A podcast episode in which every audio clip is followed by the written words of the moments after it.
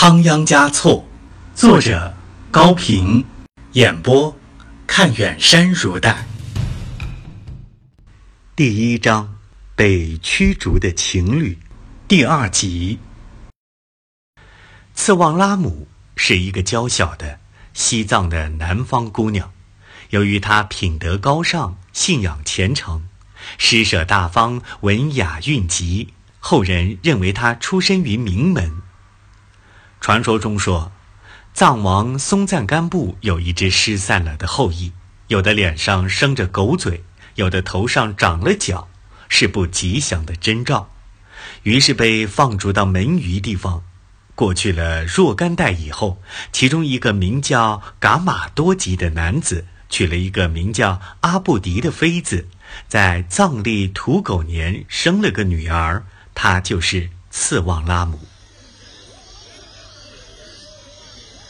次旺拉姆，次旺拉姆，一个年轻人气喘吁吁地奔来。朗宗巴大哥，你请坐。扎西丹增恭敬地迎接着，他急忙从木柜里抽出一条哈达，举过额头，朝朗宗巴献了上去。谁是你的大哥？你比我还大十岁呢。朗宗巴伸出一只手，将哈达拨在一边。但他随即发现扎西丹宗的姐姐坐在窗前望天，又一把将哈达抓过来拖到他的面前，深深地躬下身去说：“阿加拉，你倒先来了。”这位阿加拉接过哈达，反手朝上一扬，搭在朗宗巴的脖子上，算是回敬，又继续昂头望天。扎西丹增，你是决心要娶我的妹妹？朗宗巴问。大哥，您是答应了的。那时候我考虑不周，现在我们来谈谈条件。哥哥，你怎么又？策旺拉姆急了。请讲，扎西丹增冷静地说。你也算是一个有点学问的人，你不会不知道。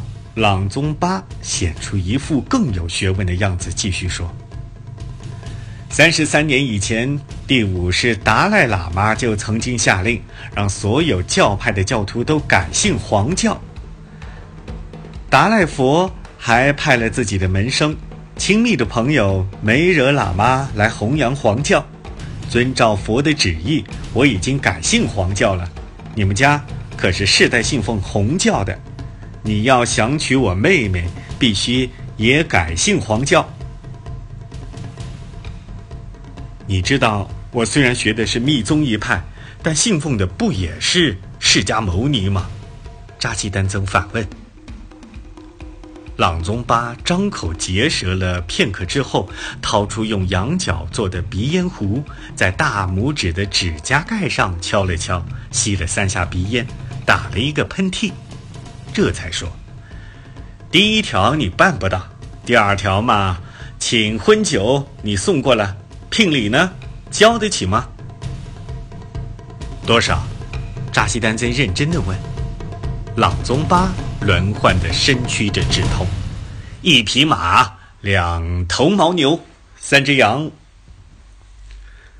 次旺拉姆真想哭出来，他上前拽住哥哥的袍袖，狠命地摇着：“哥哥，你为什么说了话不算数？你为什么不讲道理？就连乞丐的打狗棒还有个道顺呢？你这样做算什么堂堂的男子汉？”朗宗巴将妹妹一把推开，说：“反正我不允许你嫁他，除非他答应条件。你跳，鸡再跳还能跳断了梯子。水和奶搅在一起，就是用金勺子也分不开。”次旺拉姆毫不示弱。面对这样的哥哥姐姐，扎基丹增伤透了心。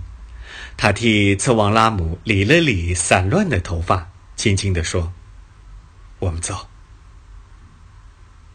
次旺拉姆点了点头，弯下腰准备去拾掇东西。他觉得已经是这个家庭的主妇了，虽然这个家在他还没有正式得到的时候就将失去。他把一只准备结婚时款待客人的羊腿插进糌粑口袋里，又去搬烧茶的铜锅。扎西丹增跨出房门，到院中去牵他的牛。一对情侣默默地忙碌着，他们知道，山上滚下来的石头滚不回去，哥哥和姐姐的贪心收不回去。俗话说：“吃肉的老虎再饿，也不会吃自己的肉。”他们的哥哥和姐姐却吃到了弟弟妹妹的身上。走吧，远远的走吧，快快的走吧，让他们去得意好了。树根既然烂了，叶子必然干枯。心肠既然坏了，不会有什么幸福。不然，朗宗巴突然说：“除了你们身上穿的衣服和能够背动的食物，其他东西一律不准带走。”姐姐补充说：“若是能抬动，你们可以把房屋当轿子抬上。”扎西丹增把已经牵在手里的牦牛缰绳甩在地上。握起刺王拉姆的手，跨出了篱笆大门。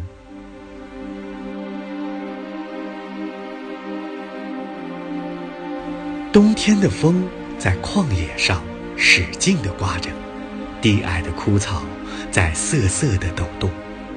沙砾上，四只脚并排着，沉重而缓慢的向前移动。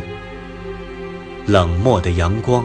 在灰白的乱云中时暗时明，旷野上那一高一低的身影也忽隐忽现。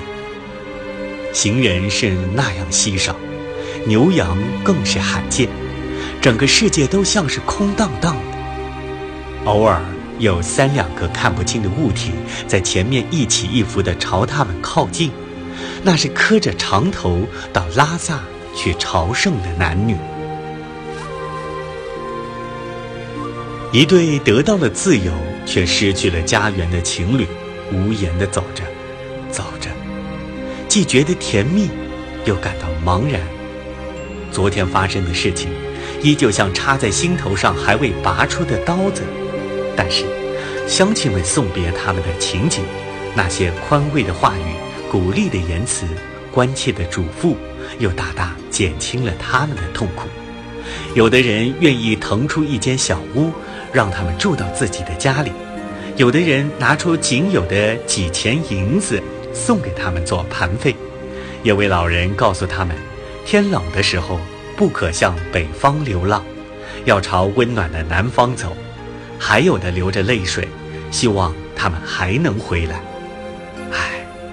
善良的人们。